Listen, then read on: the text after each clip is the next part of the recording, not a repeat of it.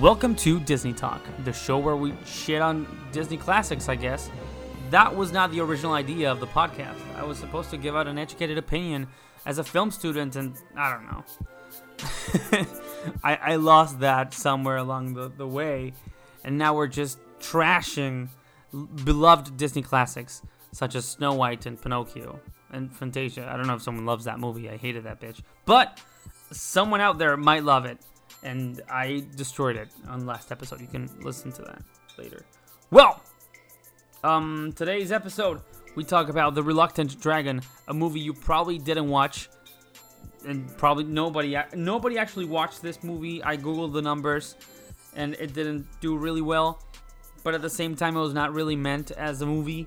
It was not meant to be seen by anyone. It was more of a a publicity stunt by Disney because it's not even a movie. It's like a documentary type of thing, um, a behind the scenes movie. Well, I'm gonna talk about this in a minute, but I want to say that after shitting on so many Disney movies so far, especially about racism, because Disney, yes, it was super racist and they are trying to erase that from their history. I still think they shouldn't. I mean, yeah, you did that, whatever. Don't erase it from history. Um, yes, they were pretty racist, and now this is the movie that they should be promoting 2020 today. They should be happy and proud that they made somehow made this movie because this is the first movie. Well, you know how they say that LeFou from the Beauty and the Beast remake is their first openly gay character? Well, he's not.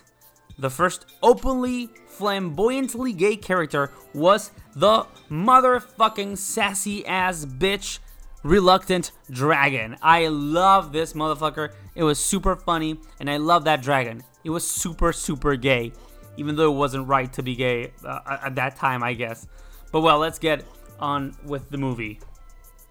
As I said before, the movie is not actually a movie, it's more of a publicity stunt by Disney because uh, the whole movie revolves around a guy escaping his own house where he probably beat his wife with a wife beater. I still can't believe that that type of shirt is called a wife beater, but yeah, whatever. Um, so the guy stumbles upon Walt Disney, or I don't know, someone, a staff employee or whatever, and he gets into the Disney studios and starts. He he visits like the the film score studio where they they're making the music for their shorts and whatever, and uh, then the Foley room where there's a girl mimicking the the sound of a horse. I don't know. It's pretty boring, but at the same time, you get why they did it because they wanted to show every single thing happening. I don't know how great their company was and how cool they are. Then they go to the camera room. They oh, by the way, all this is in black and white for some reason, and then at some point they changed to color to Technicolor because Disney changed to Technicolor and blah, stupid technical things no one cares. And s- some guy goes, "Oh, Technicolor," and then they changed to, to color. Eh, stupid joke. Well, then they go to the ink and paint department where they're like painting Mickey and stuff and Donald. They meet the guys that voice Donald and um, Bugs Bunny. I'm kidding, Bugs Bunny. it's not a Disney property. Well, and they meet the the guy that voices Goofy. They watch a couple of you know hand painted slides of a of a Donald short. Donald talks back. He gets cocky and mm, fucking annoying as Donald is usually. They go to the storyboard room. Actually, this is this is a funny part because when they get into that room, you can see a lot of um like uh mm, like models, like molds for Bambi and other Disney classics that were not made up up until that point. Ah, fuck, I, I can't.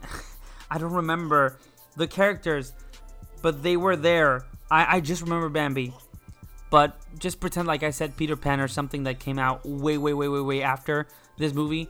But yeah, you can. Y- y- there's a bunch of Easter eggs if you love Disney, and I really recommend this movie just for the sake of Easter eggs and and Disney culture or whatever. But yeah, the movie's like an hour 50, hour 40. and you gotta go along with this idiot who's visiting the the studios, and then we get to the the best part, the reluctant dragon, a, a, a story adapted from who knows what fucking book no one read, and here comes the best Disney character ever. I honestly don't know how Disney didn't make the reluctant dragon into a full-length feature film. It's just great. And it all starts out with a, a boy and a dragon Typical boy in a village meets dragon in a cave. Dragon, dragon in a cave meets boy. Dragon wants to not eat boy, but he does want to eat dick because he's super gay, and we love him for that. And uh, yeah, uh, so dragon meets boy. Boy falls in love with dragon. Dragon is not really into pedophilia, but he like he cares for the boy. Then the boy and the dragon meet the dragon slayer. By the way, the whole town, the whole village, not a town, they're savages. They were savage. Dunna, dunna. Well, TikTok things. You wouldn't get it if you're listening to this in 2030 for some reason. Well, so basically, the whole village is scared of the dragon because he's a fucking dragon, but they don't know that he's a sassy, flamboyantly gay dragon, but he's still a dragon and uh, they send out. Well, they they don't send the Dragon Slayer, but just the Dragon Slayer shows up. He says that his name is the Dragon Slayer, so it's in his fucking name. He is gonna slay some dragon ass. They meet with the dragon. The dragon meets the Dragon Slayer. The Dragon Slayer wants to kill the dragon, and the dragon does not want to fight. The dragon tells the boy, oh, because the dragon and the boy are friends. I think I said that already. But uh, the dragon is super gay and super into poetry. He likes poetry and he likes to invent and recite poetry.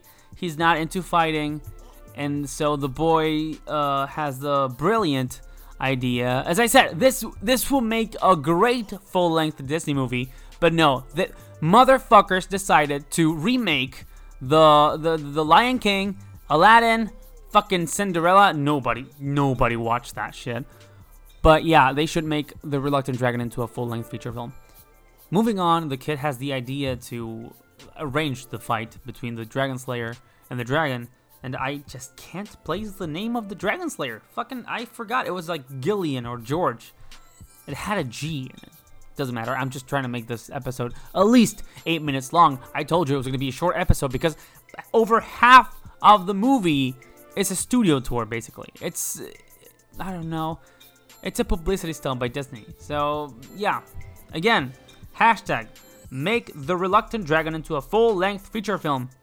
So yeah, the boy, the dragon, and the dragon slayer arrange the fight. They pretend to fight for a little bit, and the dragon, this is important, he can't breathe out fire. He just can't, literally can't. It's a stereotype, and you shouldn't believe that every single dragon out there, even the, the gayest po- poetry loving ones, can breathe out fire. So the kid, the kid just fucking, he shouldn't be there. He's a kid. Where are his parents? but uh, he starts bullying the dragon into breathing out fire, I guess, and it worked. So the overall lesson here is that bullying works, and if you bully someone hard enough, results will come out. I don't, I don't know. Maybe that's not the the the, the lesson here, but that's what I got from it. And yeah, so the dragon finally breathe, breathes out fire for the first time, and they they pretend fly. The dragon pretends to die He's so dramatic. I love him. He's so gay, motherfucker. I love him. He he he pretends to die. Super super dramatic.